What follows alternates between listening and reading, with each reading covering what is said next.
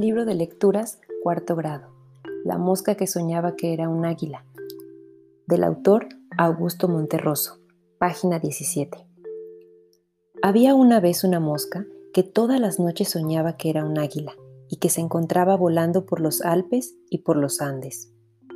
En los primeros momentos esto la volvía loca de felicidad, pero pasado un tiempo le causaba una sensación de angustia, pues hallaba las alas demasiado grandes, el cuerpo demasiado pesado, el pico demasiado duro y las garras demasiado fuertes. Bueno, que todo ese gran aparato le impedía posarse a gusto sobre los ricos pasteles o sobre las inmundicias humanas, así como sufrir a conciencia dándose topes contra los vidrios de su cuarto.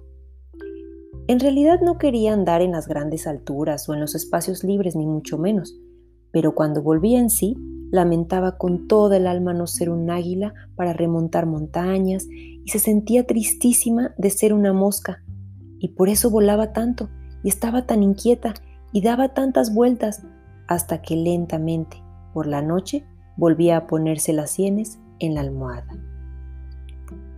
Listo, hasta la próxima lectura.